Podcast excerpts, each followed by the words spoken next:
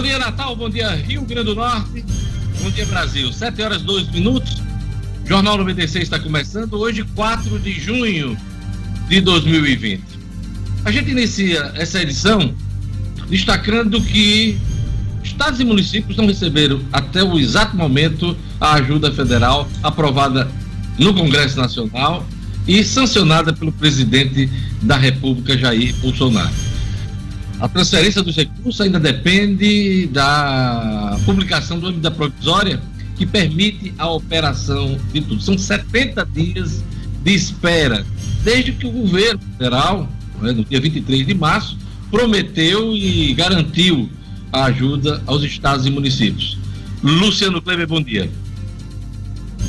Bom dia, Diógenes, Marcos, Gerlane, O'Hara, a turma do estúdio e os nossos ouvintes. Diógenes, pois é, a expectativa agora, a necessidade de uma, uma MP que fecha a desburocratização desses recursos. Serão três parcelas, a primeira parcela será de 60 bilhões de reais, e a expectativa é que o repasse efetivo aconteça na terça-feira, de hoje, dia 9, onde já se completarão 100 dias, né? Aquele, aquela marca emblemática dos 100 dias, né? Que todo governante, inclusive início de gestão, coloca como tempo suficiente para ele fazer andar sua máquina, é o tempo que o governo Bolsonaro está levando para efetivamente fazer esses recursos chegarem aos estados e municípios. Isso é absurdo sob qualquer ótica. Pois é. Ontem, o presidente Bolsonaro vetou o repasse de quase 9 bilhões de reais para o enfrentamento da Covid-19 no país inteiro. Né? Esse acordo tinha sido fechado também no Congresso Nacional, envolvendo eh, parlamentares, envolvendo governadores e prefeitos. Recursos de um fundo que existe desde a década de 60, esse dinheiro estava guardado lá e os parlamentares resolveram é, destinar os recursos para o enfrentamento da Covid. Ontem, alegrando descumprimento, inclusive cometimento de crime de responsabilidade fiscal, fiscal, crime de responsabilidade fiscal, o presidente vetou esses recursos. Marcos Alexandre, bom dia. Bom dia, Diógenes. Bom dia, Gerlane, Luciano. Bom dia aos nossos ouvintes aqui no Jornal 96. É, Diógenes, é, é, essa, esse veto de ontem chamou a atenção. Muita gente até confundiu com essa ajuda né, do pacote, e são duas coisas diferentes né? Havia essa possibilidade de ter mais esses recursos, aí quase 9 bilhões de reais para serem repartidos aí com estados e municípios. Porém, houve uma recomendação do Ministério da Economia e também do Banco Central para que esses recursos não, não fossem, digamos assim, destinados para essa finalidade de chegar aos cofres dos estados. Isso aí é uma questão, a gente até pode até ponderar que é uma questão técnica. Agora, essa outra questão aí da demora do, do, do repasse do socorro financeiro, né, de, de 60 bilhões, são 60 bilhões, 150 para uso livre e 10 bilhões para ações de Covid, mais a questão aí de suspensão no pagamento de dívidas. Essa daí é injustificável, realmente 70 dias é muito, não tem justificativa, né? E, e é um assunto que já, já começa a chamar a atenção pela falta de transparência né? Como é que está lidando? Ninguém sabe se isso é uma questão financeira, se o governo não tem dinheiro, enfim, estou aqui especulando. Ninguém sabe se é uma questão política, porque Bolsonaro não quer dar dinheiro ao governo, governador João Dória e com isso está penalizando outros governadores, ou se é até, quem sabe, uma questão de daquela postura do dono da bola. Ah, eu sou o dono da bola, o jogo só começa quando eu quiser. Né? Esse tipo de pirraça que a gente tem visto muito. Então, não pode nem ser desconsiderado esse tipo de coisa. Está faltando transparência e está sobrando demora para repassar esses recursos. O Brasil registra mais de 1.349, aliás, mais 1.349 mortes por coronavírus no país. É um novo recorde. Esses recordes diários que estão sendo batidos pelo país. Hoje é centro da pandemia no mundo. Vamos aos números atualizados da Covid-19 no Rio Grande do Norte, Brasil no mundo. Bom dia, Gerlane. Bom dia, Diógenes. Bom dia, Marcos Alexandre, Luciano Kleber, ouvintes e a todos que estão no estúdio. Pois é, Diógenes, o balanço divulgado no fim da noite de ontem pelo Ministério da Saúde trouxe 28.633 novas pessoas infectadas com o novo coronavírus, totalizando 584.016 casos confirmados no país. Esse resultado marcou um acréscimo de quase 5%, é 4,9% em relação à terça-feira, quando o número de pessoas infectadas estava em 555.383. Segundo o Ministério da Saúde, como você já adiantou, foram registradas 1.349 novas mortes nas últimas 24 horas, isso de terça para quarta-feira, chegando a 32.548 óbitos no Brasil. O resultado representa um aumento de 4,1% em relação também à terça-feira, quando foram contabilizados 31.199 falecimentos pela Covid-19. Do total de casos confirmados, 312 mil estão em acompanhamento e 238 foram recuperados. Há ainda 4.115 óbitos sendo analisados isso no Brasil.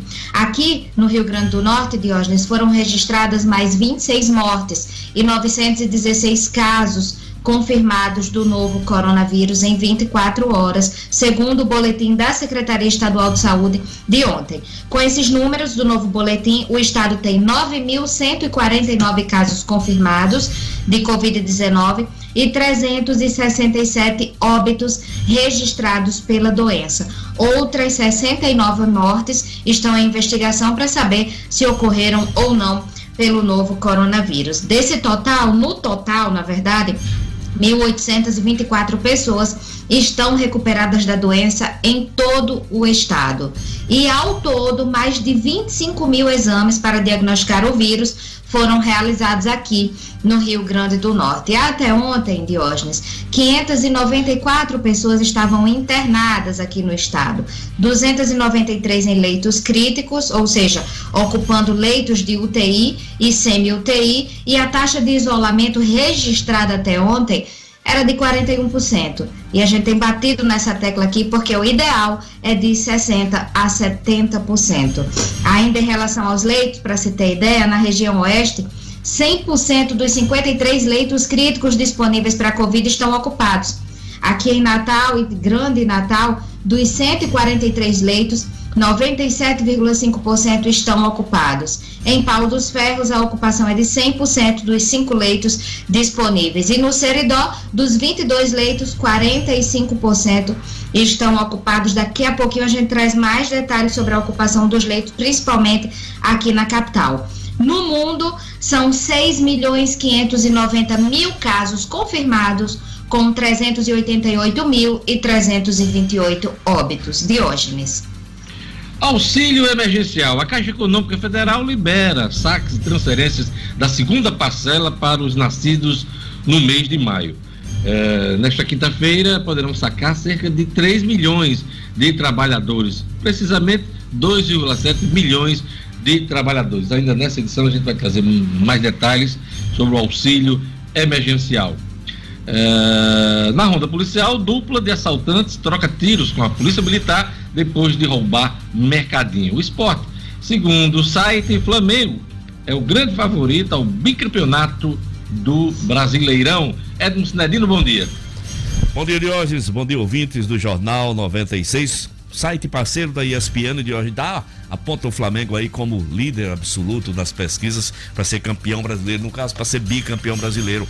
A chance apontada pelo site é de 43% para o Flamengo, uma distância bem razoável para o segundo colocado, que é Palmeiras, com 18% de hoje. Daqui a pouco eu detalho todos os números, inclusive as injustiças que eu acho que esse site comete com, por exemplo, Fortaleza, Ceará e Bahia. Pois é, é preciso esperar a bola, a bola rolar, né? Exatamente.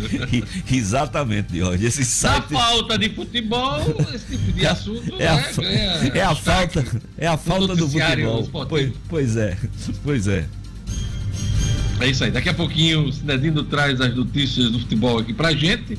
Hoje é dia 4 de junho, dia de Santa Clotilde, Dia Internacional das Crianças Inocentes Vítimas de Agressão.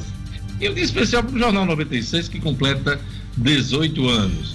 Eu queria mandar um abraço para o empresário Matheus Araújo Barbosa, que faz aniversário hoje, e um abraço também para a advogada Caliana Nóbrega, que também faz aniversário hoje. Olha, ah, tem a aposta vencedora da internet, foi, aliás, da Mega Sena. Foi uma aposta da internet que acertou as seis dezenas do concurso uh, ah, 2.267 da Mega Sena. Vamos aos números, Gerlane Lima. 20, 32, 33, 48, 49 e 53. Sequências difíceis aqui, viu, Diógenes? Vou repetir. É. Ah. 20, 32, 33, 48, 49 e 53. Repetindo, foi uma aposta da internet. É, pelo menos até agora não sabemos de que estado, né? A Quina teve 33 acertadores, cada um vai receber 105 mil reais. E a quadra, 4 mil apostas vencedoras, cada uma vai levar algo em torno de 1.220 reais. Próximo concurso será no sábado, o concurso 2.268, o prêmio estimado é pequenininho, comparado ao que saiu ontem, né? É, será de 2 milhões e meio de reais. Vamos a mais destaques da edição de hoje.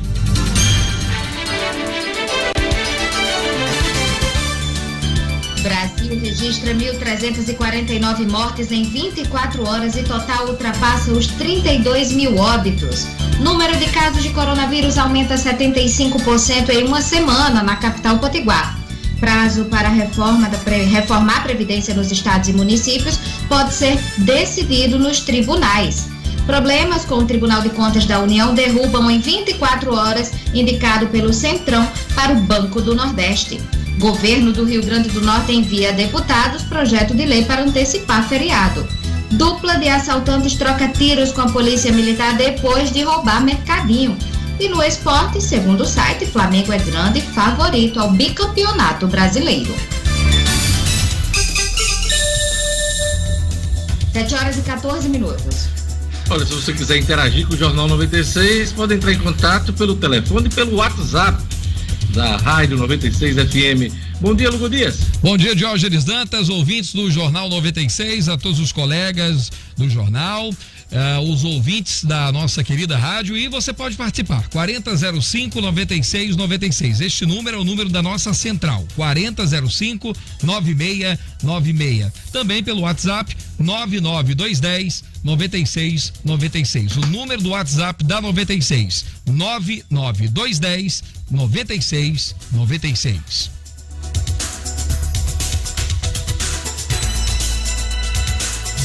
Vamos aos destaques dos principais jornais nesta quinta-feira, dia 4 de junho. O Agora RN destaca aqui: pandemia derruba a arrecadação do Rio Grande do Norte, que espera socorro federal. secretário de Finanças afirma que o Estado perdeu cerca de 340 milhões de reais em receita após o início do isolamento social. Primeira parcela de ajuda da União para recompor as perdas deve ser depositada na semana que vem. Luciano Kleiber, é, essa perda, né, já apontada pelo governo, 340 milhões de reais, é um baque muito grande nas finanças do Estado, que vinha aí com dificuldade, inclusive, para pagar contas, inclusive folhas em atraso. Eu lhe pergunto, a ajuda federal vai ser destinada a toda tapar esse buraco? Diógenes, é, boa parte dela, né? A grosso modo, o Rio Grande do Norte deve receber, em números arredondados, algo em torno de 600 milhões. São 597 milhões de reais que o Rio Grande do Norte deve receber. Também numa conta, vamos dizer assim, estimada, a gente vai ter aí algo em torno de 500, 480 milhões de reais em recursos livres e 120, cento e poucos milhões para aplicação direta nas ações de combate à Covid-19. Seriam esses 480 milhões de reais que seriam para cobrir os 340 que o Estado perdeu até agora. Qual é o grande problema, Diogo? Esses 480, 500 milhões virão em quatro parcelas, tá certo? Ora, como a arrecadação continua decrescente e a expectativa para os meses de maio, que ainda não foi fechado o número, a, é, maio, junho e julho, é de continuidade nessa, nessa queda, o dinheiro não deve bater, não. A conta não deve bater e o Estado deve sim fechar o ano. Já há quem estime aí com perdas da ordem de 380 a 400 milhões de reais na sua arrecadação. Também são destaques no Agora RN, cientistas defendem lockdown com urgência na capital e fiscalização das regras de isolamento fica mais rígida uh, no Rio Grande do Norte. Há uma expectativa em torno do novo decreto da governadora Fátima Bezerra Marcos Alexandre. Pode vir novidades aí nesse decreto? Qual é a expectativa uh, da classe política e também da classe empresarial? Queria ouvir Luciano Kleber também sobre essas expectativas. Jorge, a expectativa é de que haja realmente uma maior rigidez aí nesse novo decreto da governadora. Pelo menos é isso que vem sendo assim exposto nos discursos, né, nas posturas aí da, das autoridades aqui do estado, principalmente do secretário e secretária adjunto de saúde, Cipriano Maia e Petrônio Spinelli, vem falando isso nessa necessidade. E assim, a gente sente um clima também favorável, favorável assim, de algumas de algumas entidades, alguns agentes é, favoráveis a um lockdown. Né? Acho que o governo não chegará a esse ponto, a gente até vai comentar daqui a pouco essa questão dessas teses de lockdown, mas o, eu não, não acredita-se que o governo vai implantar. Agora, a postura, a postura realmente é de que haja uma maior rigidez. Vem, vem fazendo reunião com prefeitos, né? as falas dos secretários também denunciam isso, né? denunciam no bom sentido, de que essa disposição. Então, vamos esperar aí o decreto para a gente confirmar. Luciano Kleber, expectativa da classe empresarial. É, a expectativa da classe empresarial é que sejam mantidos os segmentos que estão permitidos, cuja abertura está permitida, né? E aqui é sempre bom lembrar que há uma flexibilização maior do que em estados vizinhos, por exemplo. Aqui a gente tem a possibilidade hoje de funcionamento de segmentos como salões de beleza, é, imobiliárias, concessionárias de veículos que foram inseridas na última atualização do decreto e que em estados vizinhos como Ceará, como Pernambuco, isso não está permitido. A expectativa do empresariado é que, no mínimo, isso seja mantido. Havia, sim, uma expectativa de que o governo colocasse em prática aquele projeto, aquele protocolo de retomada, mas isso já está praticamente descartado. E, para é, informação do nosso ouvinte, ó, o Diário Oficial já está disponível e não trouxe o decreto. Tá? É, como a validade é, é hoje, o governo pode editar ou numa edição extra no final do dia de hoje ou na edição de amanhã. A expectativa continua. O recado dado aos prefeitos no começo da semana foi um ensaio para tentar o lockdown, Luciano Kleiber? E hoje eles têm sido feitos vários ensaios, se a gente for analisar por, essa, por esse desse, desse ângulo. É como o Marcos disse, é, na reunião com os prefeitos, a governadora pediu, sim, fez um apelo para que houvesse uma maior fiscalização. Estão sendo prometidas a realização de blitzen né, nos bairros é, da Grande Natal, em Natal, é, nas, nas saídas das cidades, para fazer uma contenção, tirar das ruas as pessoas que não têm o que estar fazendo nas ruas. É, e também houve já algumas, algumas declarações aí do Comitê Científico do Nordeste, presidido pelo grande Miguel Nicoleles, dizendo que Natal e Mossoró, por exemplo, deveriam ter lockdown. Vamos aqui à Tribuna do Norte. A Tribuna traz como destaque socorro de 60 bilhões de reais aos estados e municípios começa a ser pago até dia 9. Tempo médio de espera por UTI é de 10 horas. A fila ontem era grande, né, Gelane Lima? Se eu não me engano, mais de 110 pessoas estavam na fila ontem. Fila grande. Fila grande, Diógenes. Na verdade, ontem eram 102 pessoas. Na verdade, antes de ontem, né? eram 102 pessoas e ontem chegava aí a 114 pessoas à espera de uma vaga por leito de UTI ou estabilização aqui no estado. A gente até ou comentou seja, aqui no jornal. tem crescido diariamente diariamente, justamente porque as pessoas não estão respeitando as medidas de prevenção, o isolamento, a fila de regulação por internação é, a um paciente com prioridade 1, para se ter ideia, tem 27 pessoas esperando. Com prioridade 2, que é UTI, semi-UTI, tem 86, enfim, a fila está crescendo a cada dia e as UPAs estão superlotadas, as unidades de saúde, a gente vai comentar, vai dar um panorama geral desses leitos daqui a pouquinho aqui. A tribuna destaca, Luciano Kleber, que o Estado publica hoje decreto com regras de fiscalização do isolamento. O novo decreto do governo do Estado publica hoje, eh, deve publicar hoje, eh, com as novas regras em vigor. Você já informou que no Diário Oficial desta manhã não há novo decreto. pode ocorrer essa, essa publicação de forma extraordinária, prerrogativa do governo. Vamos aguardar. Vai ser um dia de expectativa em torno desse novo decreto. Vamos aqui às manchetes dos principais jornais do país. O Globo destaca: municípios e estados esperam socorro federal há 70 dias. Bolsonaro, que ontem vetou repasse de 8,6 bilhões de reais para o combate a vírus, precisa editar uma medida provisória. Uma notícia boa, destaque hoje nos principais jornais do país: Brasil participa de teste de vacina de Oxford contra coronavírus. A vacina que está mais avançada, a vacina uh, do Reino Unido, né?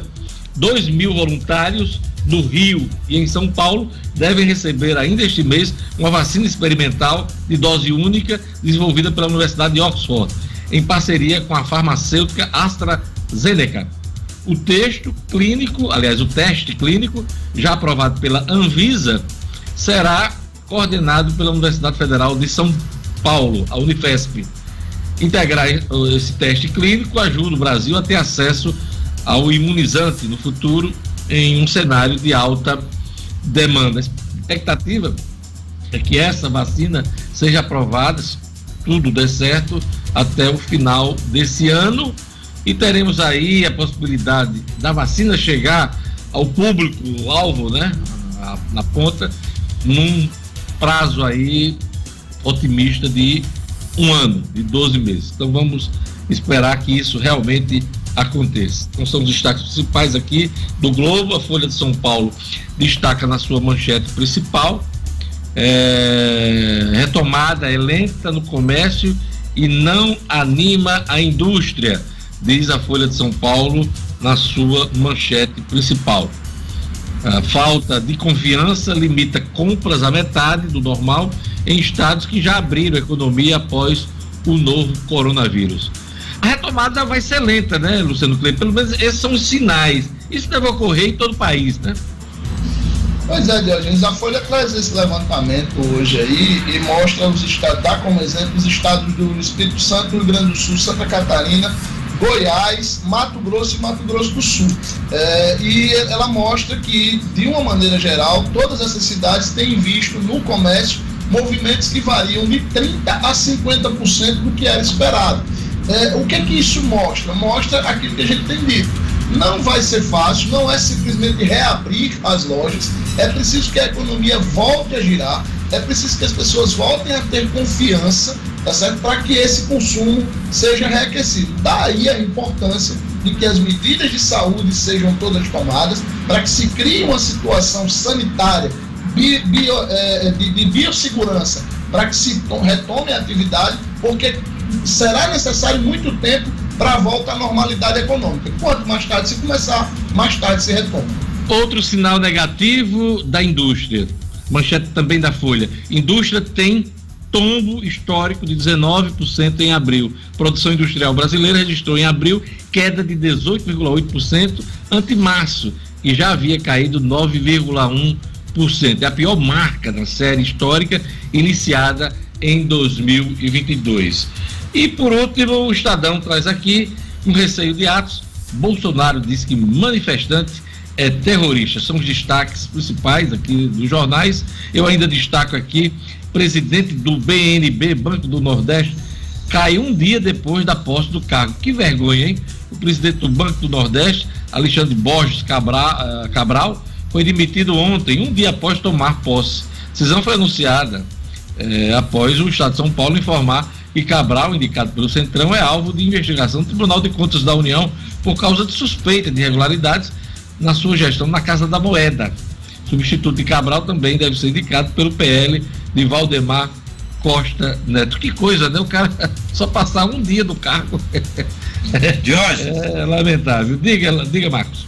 Acho que Alexandre Ramagem vai levar puxão de orelha, hein? Não tá passando a informação pro presidente, ele quer dar a BIM Pois é, não é só. Essa aí é o, é o órgão oficial. E, o sistema de informações paralelo do presidente. Não, fu é, não funciona é muito, nem o paralelo nem o oficial. Não, e é muito mais eficiente, segundo palavras do presidente da República. Né? Realmente é um vexame ter que exonerar um, um, presidente de um banco oficial com um dia só de, de, de nomeação. Né? O cara não conseguiu nem esquentar a cadeira. Pois é, responsabilidade também de quem indicou, né? Vamos lá, vamos conferir os destaques do portal do Minuto. Governo do estado convoca 229 profissionais de saúde para reforçar o quadro. A lista dos candidatos convocados, aprovados no recrutamento, foi publicada no Diário Oficial. Educação do Rio Grande do Norte lança aplicativo para interação com estudantes, professores e servidores. Prefeitura de Natal deve receber 50 novos respiradores nesta quinta-feira. Equipamentos comprados por 1,4 milhão não atendem pacientes graves, mas auxiliam casos leves e moderados. A gente tratou desse assunto ontem aqui na entrevista com o vereador Paulinho Freire, né, presidente da Câmara Municipal de Natal. E o portal no Minuto foi atrás da informação junto à prefeitura e aí essa perspectiva de 50 novos respiradores nesta quinta-feira. Trens da linha norte voltam a operar até a estação central da Ribeira. O trecho ferroviário havia sido interrompido por danos em uma galeria pluvial. São os destaques do portal No Minuto, www.nominuto.com. Vamos conferir a previsão do tempo hoje no Rio Grande do Norte. Informações da Clima Tempo. Previsão do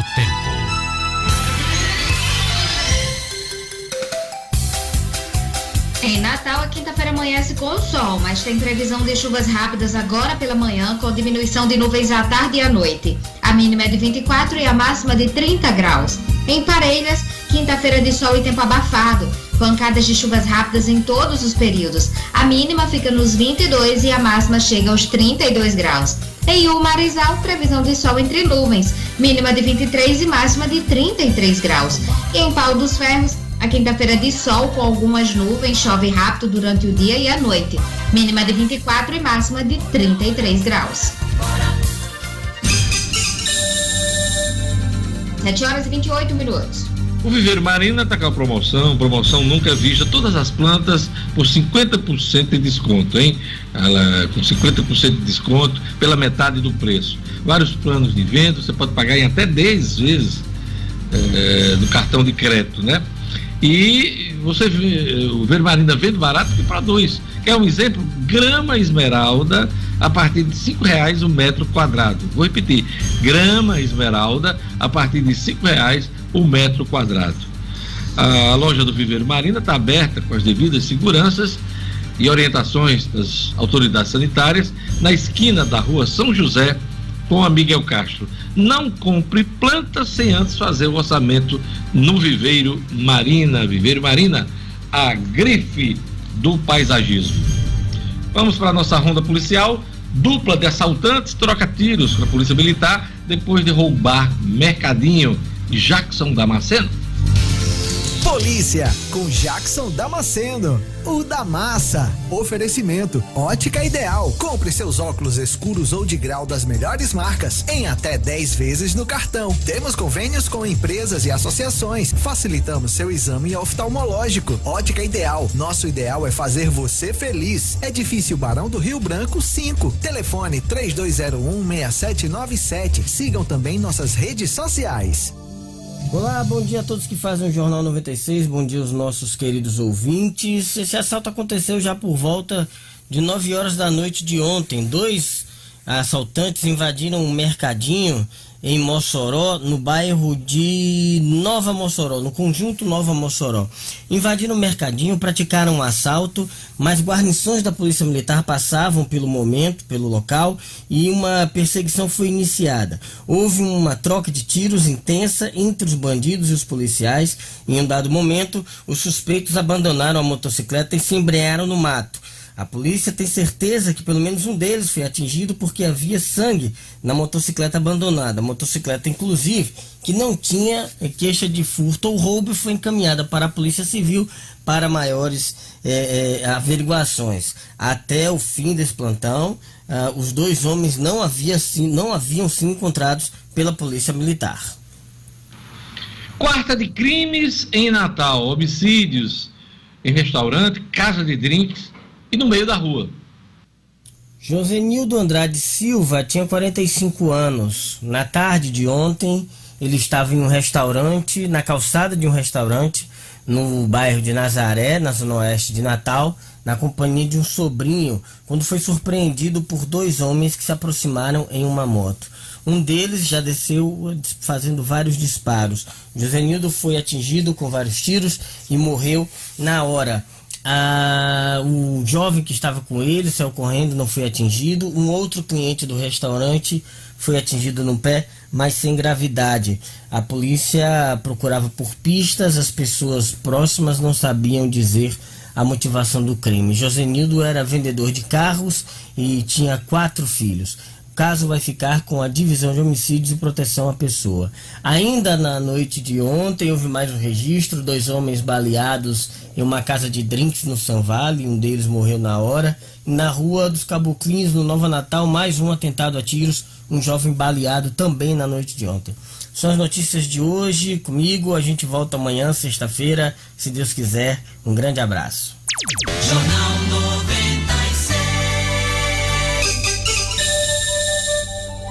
7 horas e 32 minutos. Olha, a retomada do comércio é, será lenta em estados. Aliás, já está sendo lenta em estados que reabriram. Por quê? Vamos saber com o Luciano Kleber. Dionísio, é aquilo que a gente já comentou, né? É, o, não é só abrir, não é só reabrir as lojas. As pessoas estão vivendo um momento de grandes incertezas. Incertezas sobre que tipo de gastos precisarão ter.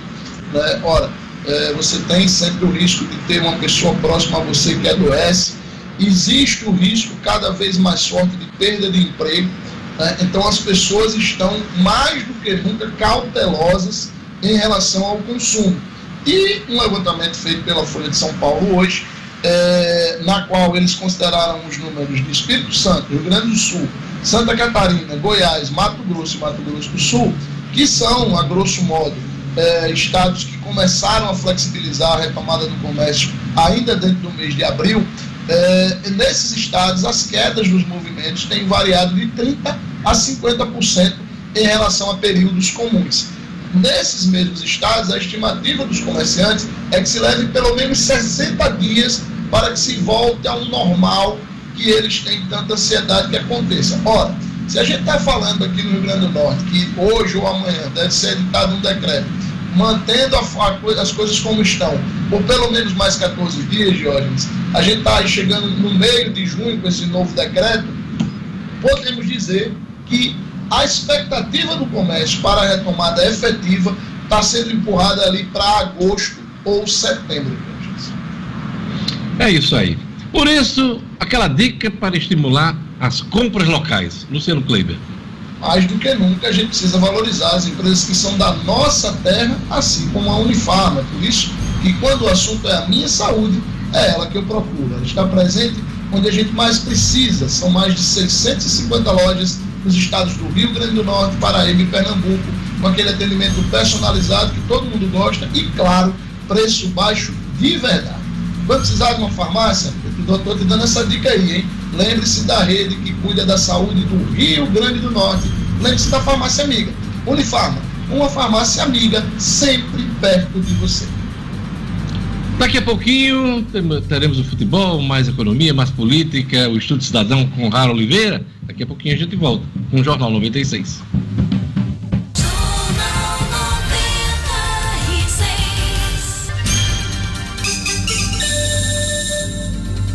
7 horas e 36 minutos.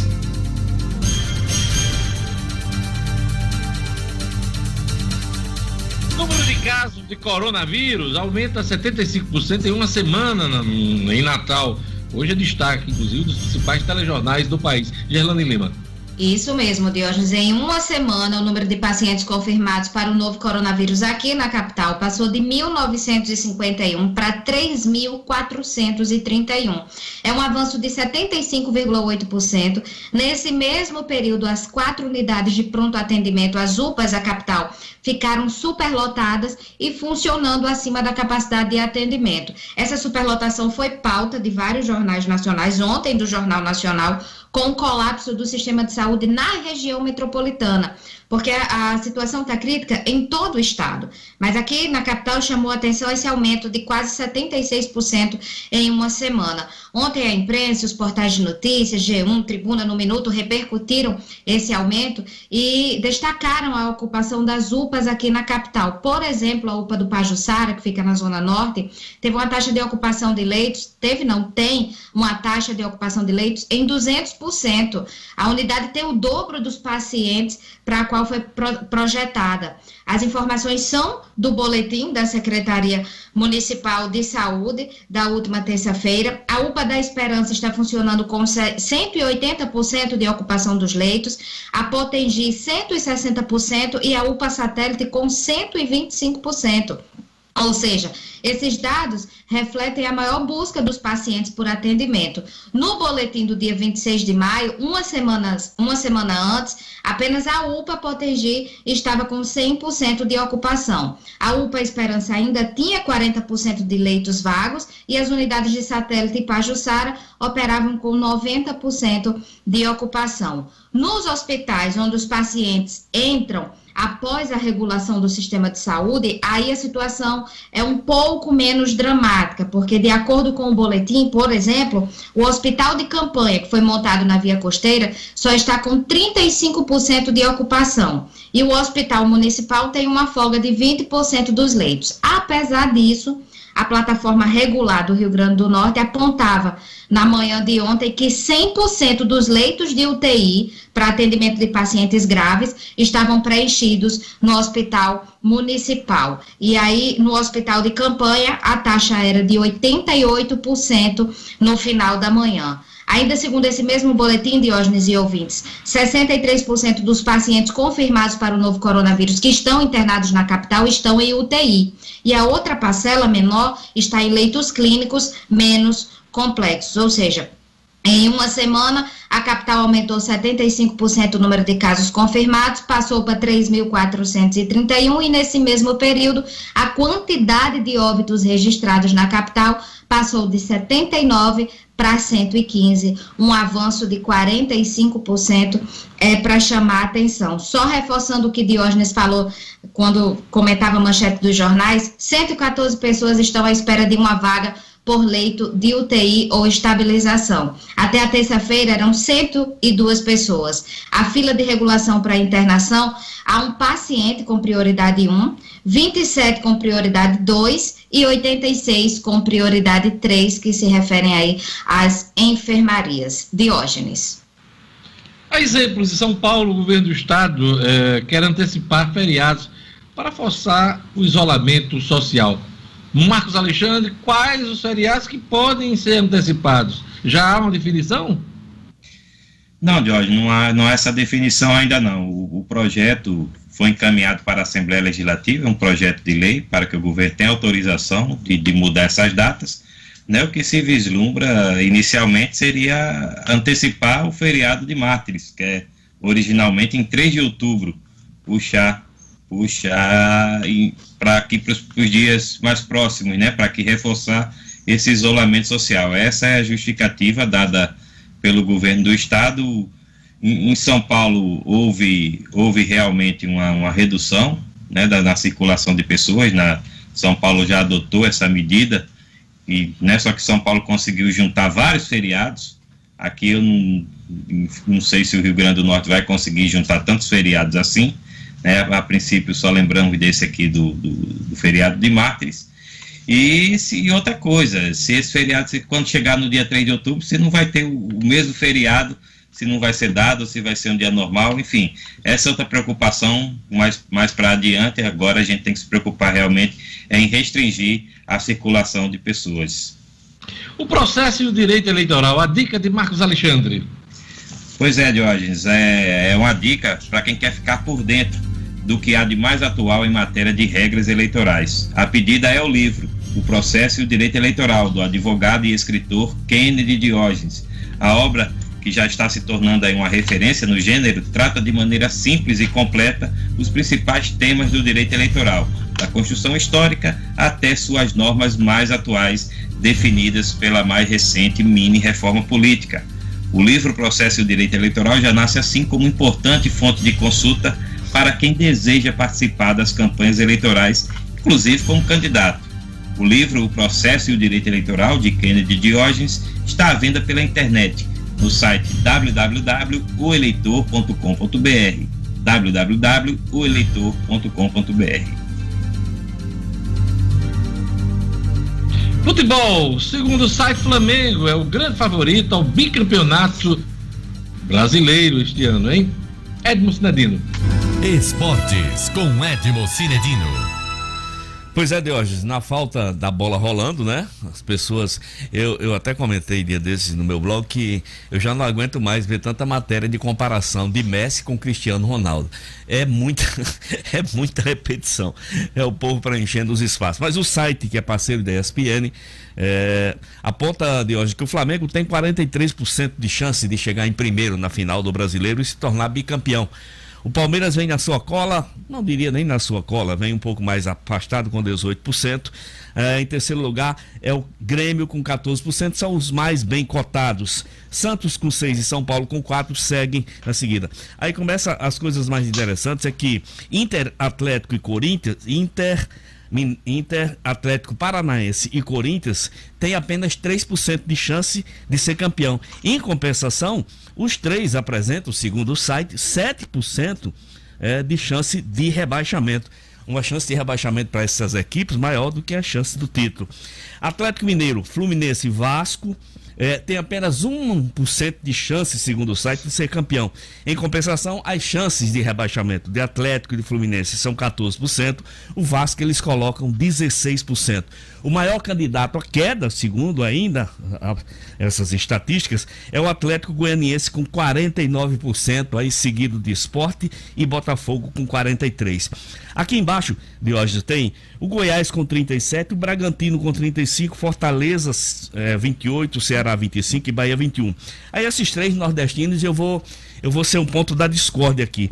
Eu não acredito que com suas contas mais ou menos equilibradas, porque Fortaleza, Ceará e Bahia hoje são as equipes entre os 20 maiores do Brasil, é, entre os clubes que disputam a Série A, com as contas mais equilibradas, são os times menos endividados. E com essa condição e com o trabalho excelente que vem sendo feito no Fortaleza, no Bahia, eu não acho que essas equipes tenham maior risco de rebaixamento do que o Vasco da Gama e Fluminense, por exemplo. E até mesmo o Atlético Mineiro, pela situação que se encontra nesse momento. Por isso eu acho injusto. Assim como acho injusto o Bragantino, o Red Bull Bragantino, uma equipe que tem um poder financeiro, é um, acho que é a única equipe do Brasil hoje que não reduziu salário dos jogadores o Bragantino seja colocado aí com 35% de chance de ser, de, de ser rebaixado. Então, de hoje, são essa, essa notícia aí desse site é, que coloca o Flamengo. Todo mundo, tenho certeza que concorda pela situação que o Flamengo atravessa, como o time que tem mais chances de ser campeão brasileiro, ainda mais com a renovação do Jesus. Pois é, e esta renovação do Jorge Jesus está causando um certo estremecimento no Flamengo, o anúncio do contrato, da renovação do contrato dele, feita por ele, causou é, desagrado no, pois, na diretoria do Flamengo? Coisas de dirigentes que gostam dos holofotes, né, Deus? Que eles não, não gostaram que o staff de Jesus tenha, tenha anunciado previamente né, a, a, a notícia do acerto. Eles queriam ainda uma conversa na quarta-feira, para que nessa conversa da quarta-feira, a toda a mídia, eh, via conferências, em videoconferência, fosse eh, convidada para então dar a notícia do acerto. Como isso não aconteceu, causou esse estremecimento, esse aborrecimento entre dirigentes, mas ninguém se pronuncia, todo mundo ali tem um medo danado de Jesus. Jesus não está nem aí para eles. É, é, já que causou esse desagrado, por que, que não rasga o contrato? rasga, pois é, rasga o contrato para ver uma coisa. Não, né, não, a reação firme. Tá chateadinho, rasga o contrato é, então. Rasga o contrato é. de Jesus, pô. pois é. Quer dizer, eu espero que não, né? Espero que Senão não. a gente vai ficar sem o nosso grande técnico, né? Rapaz, você vê como a, como a, a, consciência nos trai às vezes, né? É, essa alma vascaína de hoje torcendo pelo Flamengo, ele não se Pelo contém, né? contrário, né? pelo é, contrário. Sei, Pelo contrário, rasga o contrato lá, o diretorzinho lá do Flamengo, pô. Pelo ah. contrário, tanto que né, me lembrei bem de mim. Calma, Luciano, eu tenho, tenho um período de adaptação, né? Eu ainda estou na fase metade Flamengo, metade Vasco. Ô, Cinedino, Oi. mas é, qual foi o diretor? Foi o presidente? Apareceu a, a, a o, o chateadinho? Não, não deu. O chateadinho, essa notícia do chateadinho uh, sai nos, nos sites, mas sem que apareça um, um, nome, um responsável pelo aborrecimento, né? Ninguém tá quer. Ninguém tem coragem de bater a intriga de, adversário do Flamengo. É. Né? Ah, tá. é, Luciano Kleber. Como vai surgir? Contra, contra nosso time, levantando esses, esse assunto. Esses, esses flamenguistas enrustidos. Porque você sabe que todo brasileiro ele é flamenguista na essência, né? Ah, ele só que ele degenera ao longo do tempo. Ele degenera ao longo do tempo e vai torcer por outros times. Viu? Deixa, de, deixa eu dar informação, deixa eu dar informação a, a Luciano. E, dia desses eu estava lendo uma, uma matéria, viu, Luciano? Que diz que o time que tem que tem mais torcedores, segundo o time, é o Botafogo. E do Botafogo é o time que tem mais torcedor do Flamengo. E o Botafogo como segundo time, viu? Uma pesquisa. Olha aí, tá olha, aí, tá olha o que eu estou dizendo. Olha aí o que eu estou dizendo. Entre o ódio e o amor, há uma distância, há uma, uma divisão muito tênue. Muito tênue. Então, esse ódio que os antes têm pelo Flamengo, na realidade, na realidade, é uma, uma, uma um arrependimento de não terem decidido torcer pelo Flamengo. É um amor invejoso. É, exatamente. O Conselho da NBA se reúne para definir data do retorno à principal liga do basquete mundial. Pois é, Diógenes, a maior liga né, do, do basquete mundial. É, os, os, donos né, do, da NBA se reúnem.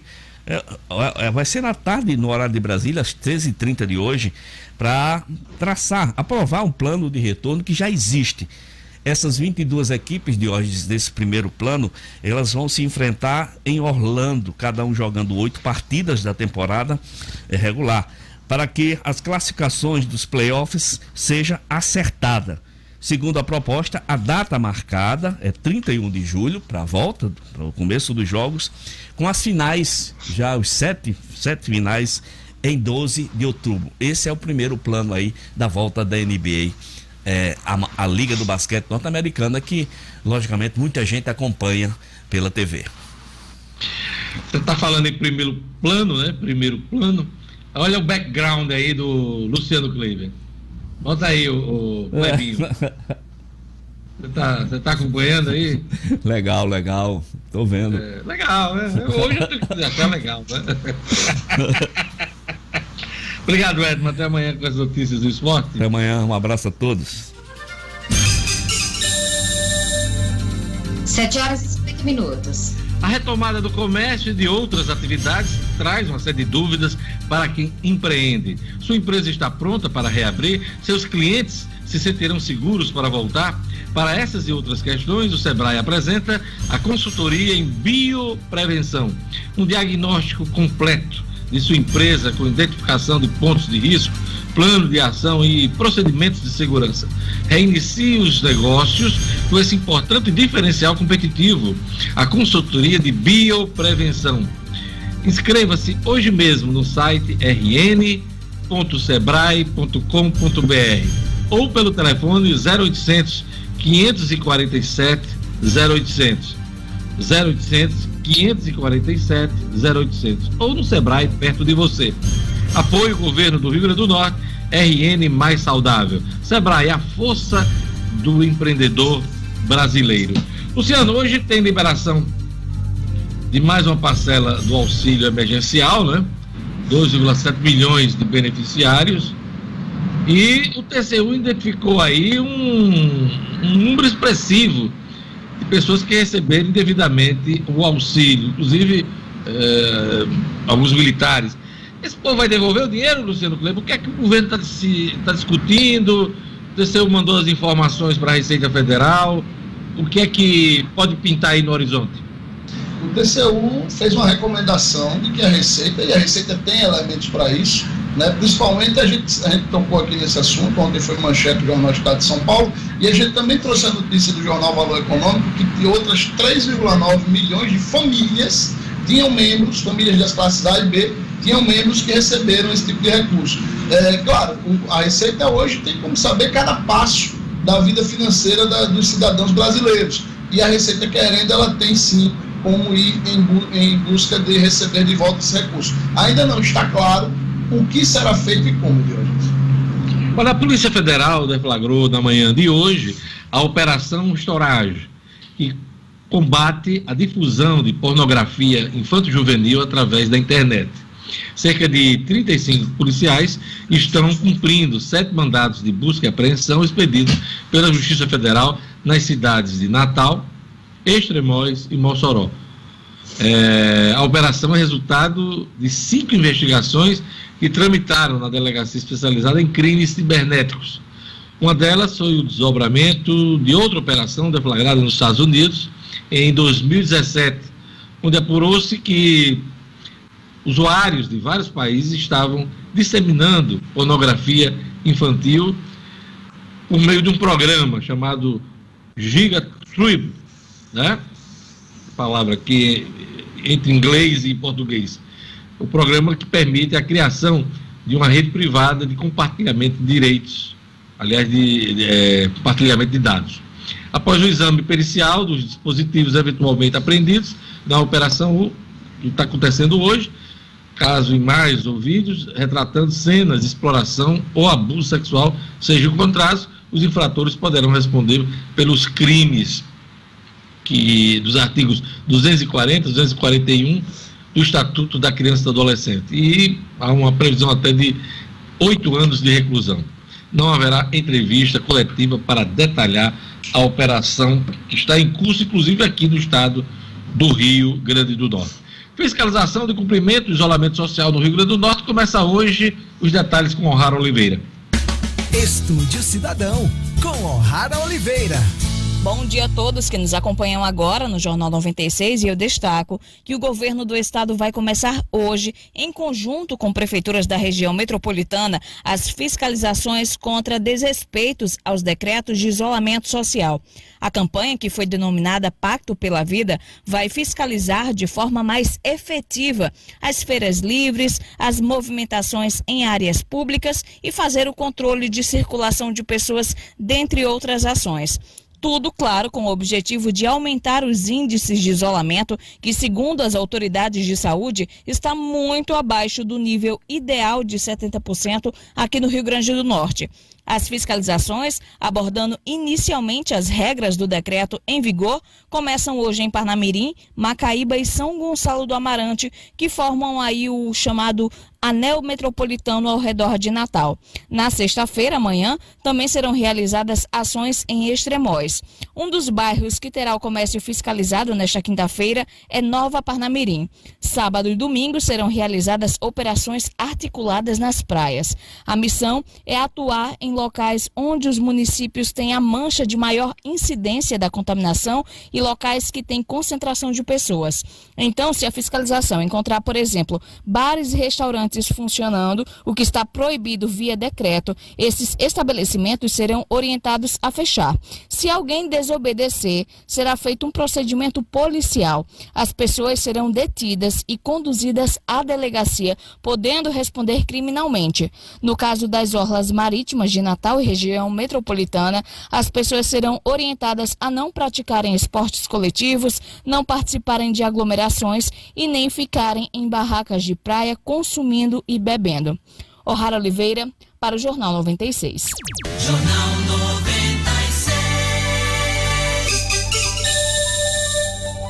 7 horas e 56 minutos. Olha, prazo para estados e municípios reformarem sua previdência, suas previdências, pode ser uma decisão dos tribunais. Marcos Alexandre, a gente falava ontem, inclusive lembrava que a Assembleia Legislativa não está tocando, não está avançando na análise da reforma da Previdência. Uh, esse prazo para a reforma será dos tribunais? Olha, Diógenes, é, é, o prazo a gente precisa lembrar que aos ouvintes é, está estipulado até 31 de julho, né? Falta aí menos de dois meses, né? 50 e poucos dias, vamos dizer assim. Porém, é, tem municípios já recorrendo à justiça para estender esse prazo. Né? É o caso aí da Prefeitura de São Bernardo do Campo, que entrou com uma ação né, para estender esse prazo e teve uma, uma decisão favorável da 14ª Vara Federal. Né? O juiz Valdemar Cláudio de Carvalho considerou que a questão é pertinente em favor dos estados e dos municípios. Né? Segundo, segundo ele, a norma do governo federal, que estipula esse prazo, tem vícios legais e extrapolou seu objetivo, né? ferindo aí a autonomia dos entes federativos né? É, enfim, uma questão controversa aí que pode dar margem, motivar outras ações do gênero aí complicando é, é, ainda mais essa questão da, da reforma previdenciária, né? Se, se isso, se isso, enfim, se vira moda, né? Como se diz, ah, outro, outros municípios e outros estados podem se considerar também no direito de questionar essa medida do governo federal. Né? Até agora, a gente também precisa lembrar que o governo federal não, não se posicionou assim no sentido de fazer uma prorrogação desse prazo, né? Está valendo a rigor o prazo de 31 de julho. Olha, problemas com o TCU derrubam em 24 horas o indicado pelo Centrão para o Banco do Nordeste. Ele destacou já isso aqui no, nas, uh, nas manchetes dos jornais, Luciano. Mas é preocupante esse tipo de indicação política para órgãos da economia, né, Luciano Kleber? Pois é, Diogenes, é, o, o, presidente que durou, o presidente do Banco do Nordeste que durou menos de 24 horas no caso, a gente já disse aqui, o Alexandre Borges Cabral, indicação do Centrão, especificamente do PL, do Valdemar da Costa Neto, que é aqui no Rio Grande do Norte, é, dos deputados João Maia, federal, e Jorge Soares, né, estadual, é, e, e, ele, ele foi derrubado porque deixou um prejuízo de nada mais nada menos que 2 bilhões e 200 milhões de reais na sua passagem na gestão da Casa da Moeda e está sendo investigado pelo TCU. A grande importância do Banco do Nordeste para o Rio Grande do Norte, olha, o Banco do Nordeste, para este ano, tem uma estimativa de aplicar algo em torno de 900 milhões de reais por meio da, do, do FNE, que é o Fundo Constitucional para o Nordeste, né? aquela linha de crédito que é um crédito barato, é, teoricamente des, desburocratizado e que tem recursos é, do governo federal que são emprestados para estimular a atividade econômica. É muito importante que o, a pessoa que esteja à frente do Banco Nordeste seja, claro, é, uma pessoa de reputação ilibada e que tenha compromisso com o desenvolvimento da região. É isso aí. Gelane Lima, vamos aqui para mais um ponto da sua pauta. O Hemovida convocou pacientes recuperados de Covid-19 para doação de plasma. Uh, isso pode, inclusive, fazer com que as pessoas tenham certa imunidade né, em relação a essa doença, cujos casos vem aumentando muito aqui no Rio Grande do Norte. É esse o pensamento, Diógenes. Pesquisas envolvendo o uso do plasma sanguíneo de pacientes curados de Covid indicam um caminho alternativo nesse combate ao novo coronavírus. E embora os testes em curso ainda não sejam conclusivos, o Hemovida, aqui em Natal, começou uma campanha de recrutamento de pacientes que estão curados há pelo menos 30 dias para fazerem a doação no banco de sangue. O objetivo é exatamente coletar o chamado plasma convalescente, que é de pessoas que já se recuperaram da Covid, e injetar em enfermos com coronavírus ativo. A intenção é de que os anticorpos presentes no material doado ajudem o doente a se recuperar mais rápido. E atualmente existe um paciente em estado grave do tipo sanguíneo A positivo aguardando para receber o plasma de doadores curados aqui no estado. Natal Diógenes, para ter uma ideia, tem 3.431 casos confirmados e desses, 39,29% dos casos registrados no município foram recuperados. No estado, 1.824 pessoas estão recuperadas da doença. Então, essas pessoas estão aptas, teoricamente, a fazer essa doação. O Hemovida fica ali na Nilo Peçanha, no bairro de Petrópolis. Quem quiser mais informações, liga lá para saber como faz a doação, porque tem alguns critérios. O doador tem que estar recuperado da Covid há pelo menos 30 dias, apresentar, tem que apresentar o exame médico que certifica a presença do anticorpo e tem que ter um peso corporal acima de 50 quilos, além de outras recomendações. Então, ficar atento e não custa nada fazer essa doação para ajudar a outras pessoas, Diógenes. Marcos Alexandre, ontem o presidente da Câmara dos Deputados, Rodrigo Maia, mais uma vez falou sobre o adiamento das eleições. E na semana que vem, há uma reunião já marcada entre o ministro Luiz Roberto Barroso, presidente do, do Tribunal Superior Eleitoral, juntamente com os presidentes da Câmara, acredito eu que também o presidente do Senado deverá participar dessa reunião para a troca de informações que possam embasar o projeto de mudança uh, das datas e dos procedimentos na eleição desse ano. Então, há uma grande expectativa para a reunião da semana que vem uh, entre o Tribunal Superior Eleitoral e os parlamentares, porque é daí que vai surgir uh, esse projeto, acho, acredito eu, como um acordo para essa votação do, do ano, né? Então, é uma, é uma reunião que cresce muita importância na semana que vem, Marcos. É verdade, Diógenes. A, a, a, tendência é que a partir dessa reunião seja criada uma comissão mista de deputados e, e senadores né, para elaborar essa proposta conjuntamente com, com, o Tribunal Superior Eleitoral, né, que certamente vai participar dessa discussão, mas que vai ser definida realmente pelo Congresso Nacional. Então, essa comissão de deputados e senadores deverá ser formada para esboçar uma proposta, né, discutir com as lideranças dos partidos e chegar a uma, a uma proposta que defina de uma vez por todas quando será a eleição municipal deste ano, né, as eleições de, de prefeito e de vereadores em mais de 5 mil municípios aqui do Brasil.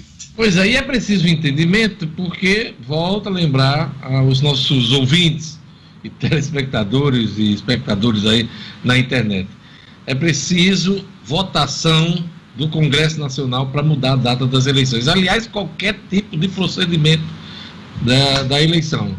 É, emenda constitucional.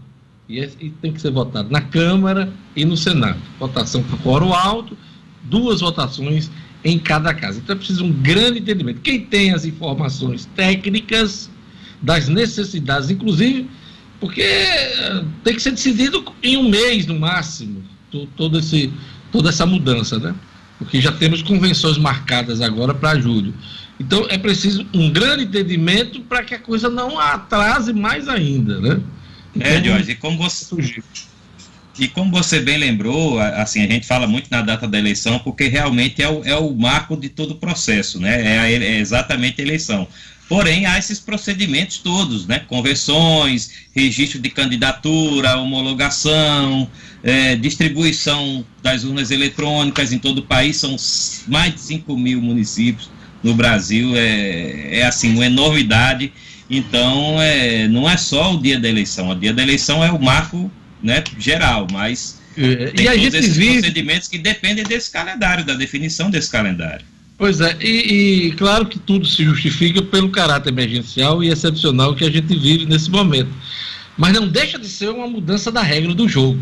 Né?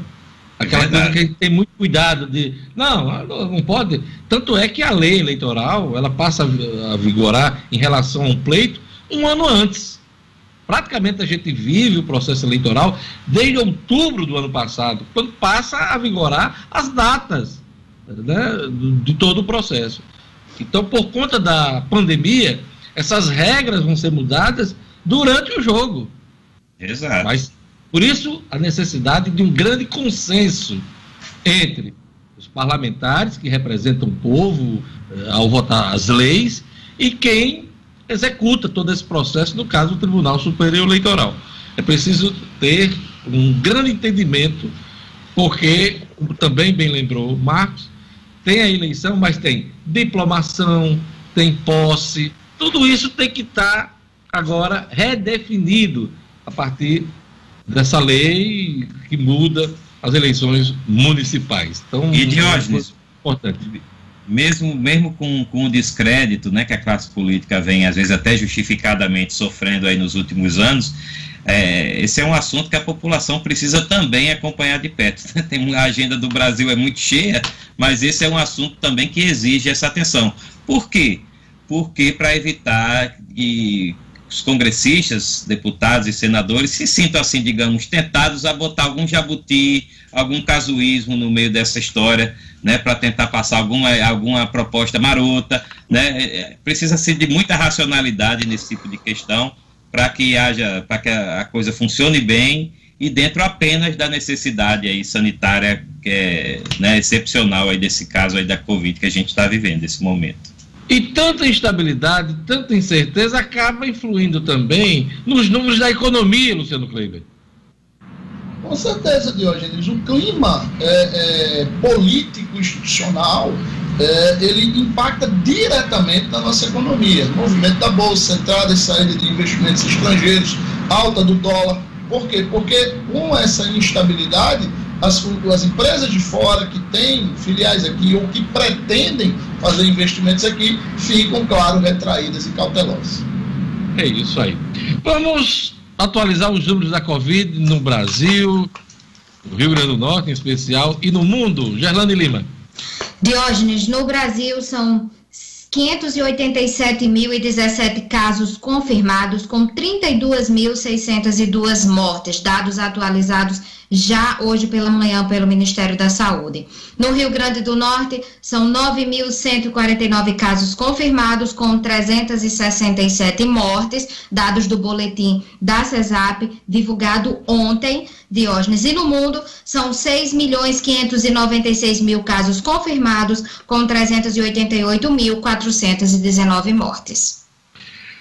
Luciano Kleber, o presidente da Gol é, e, enfim, todas as companhias aéreas estão apostando que junho pode ser o início da retomada das atividades, do aumento, inclusive, do número de voos. Qual será o novo normal aí nessa retomada do setor que teve uma perda bruta, uma perda pesada nesses últimos meses? É, Diogenes, a Gol, inclusive, já está falando aí, né, em, em, que o novo normal deve incluir check-in obrigatório via telefone, né? Quer dizer, você não ter mais aquele contato no balcão para fazer esse check-in. É, hoje, despacho... se eu não me engano, 40% hoje é feito pelo, pelo telefone. Isso vai aumentar. Aliás, 40 não, quase 70% hoje quase dos check-ins são, são feitos pelo telefone. E aí eles apostam que quase 100%, né? É, a grande questão, Diógenes, é, é com relação ao despacho de malas é, na Europa, nos Estados Unidos, você já tem formatos automatizados para esse despacho de mala. Você chega no, no, numa daquelas máquinas com aquele check-in que você fez no, no, celular, que tem um código, um QR Code, você coloca lá e aquela máquina mesmo vai despachar suas malas, vai lhe dar o ticket de bagagem. Esse é o, é o grande ponto que aí precisaria de investimento. Eu confesso, eu confesso que uma vez indo para o Canadá para visitar meu filho, Uh, eu me deparei com um procedimento desse, eu fiquei preocupado. Minha mala vai chegar ao destino. É verdade. Dá um ninguém pegou na mala, eu simplesmente é... botei lá junto com outras, mas deu certo, chegou. É, mas eu, eu fiz também uma vez, acho que em pra Holanda, é, e a gente fez na Holanda esse check-in, e, e, realmente tinha uma, uma, uma, cabine lá que a, a, porta abre, você coloca a sua mala, ela fecha, sai o ticket lá, então. Eu dei essa... tchau pra ela, eu disse assim, tchau, Marlinha. essa, é a, essa é a tendência. Agora, isso também vai implicar na necessidade de investimentos nos aeroportos, né, que a gente não sabe se vai haver condição de ser, serem feitos agora. É, também outro ponto que está sendo discutido, Jones, é a proibição da venda dos assentos do meio. Né? E aí isso as companhias já disseram que vai elevar, somente isso aí vai elevar em 50% o preço das tarifas aéreas, que já é um absurdo no Brasil. Né? A gente falou do presidente da Gol, é Paulo Kakinoff. É o, Isso, o presidente Paulo da Kakinoff.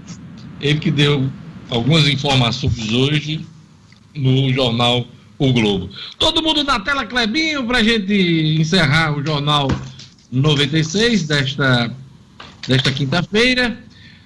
Marcos Alexandre, seu destaque do dia. Jorge, o, o, destaque do dia é exatamente essa, essa questão aí do, do, do, governo, do governo do Estado está tentando aí reforçar né, o isolamento social, inclusive enviando um projeto para a Assembleia, para que a Assembleia permita, dê autorização ao governo para antecipar alguns feriados e assim permitir, pelo menos nesses dias, o fechamento total de todas as atividades. Fechamento total das atividades. Gerlane Lima, seu destaque do dia. Aumento do número de casos da Covid-19 aqui em Natal, que teve um aumento de 75% em uma semana aqui na capital e as UPAs estão superlotadas, Diógenes. Destaque também para a campanha do Hemovida, que está convocando aí as pessoas que foram curadas da Covid-19 para doarem o plasma. Pois é, meu destaque é que a Polícia Federal deflagrou operação para combater a difusão pornografia infanto-juvenil e tem investigação aqui no Rio Grande do Norte sobre esse assunto. Luciano Clevo, destaque seu desta quinta-feira de que o, o, comércio, os estados que anteciparam a sua retomada, segue se recuperando de maneira muito lenta, o que só reforça a necessidade de que se organize rapidamente essa questão sanitária, essa questão de saúde, para que a economia comece a voltar seguindo aqueles protocolos, porque vai ser necessário um tempo de maturação para as coisas voltarem ao normal. Pois é, e a grande expectativa é o decreto da governadora sobre isolamento social. Não está no Diário Oficial publicado agora de manhã, como bem ressaltou Luciano Kleber na edição de hoje, mas há uma expectativa de que esse decreto possa sair numa edição extraordinária do DOI, o Diário Oficial do Estado do Rio Grande do Norte. E vem aí Padre Francisco Fernandes com Fé na Vida. Tenhamos todos uma bela quinta-feira. Amanhã estaremos de volta com o Jornal 96. Obrigado, Gerlane. Obrigado, Marcos. Obrigado, Luciano. Obrigado, O'Hara Oliveira. Obrigado, Kleber. Obrigado, Lugo. Edmo Nedino. Obrigado a você que acompanhou o Jornal 96. Até amanhã. Tchau. Até amanhã. Tchau, tchau. Até amanhã. Até amanhã.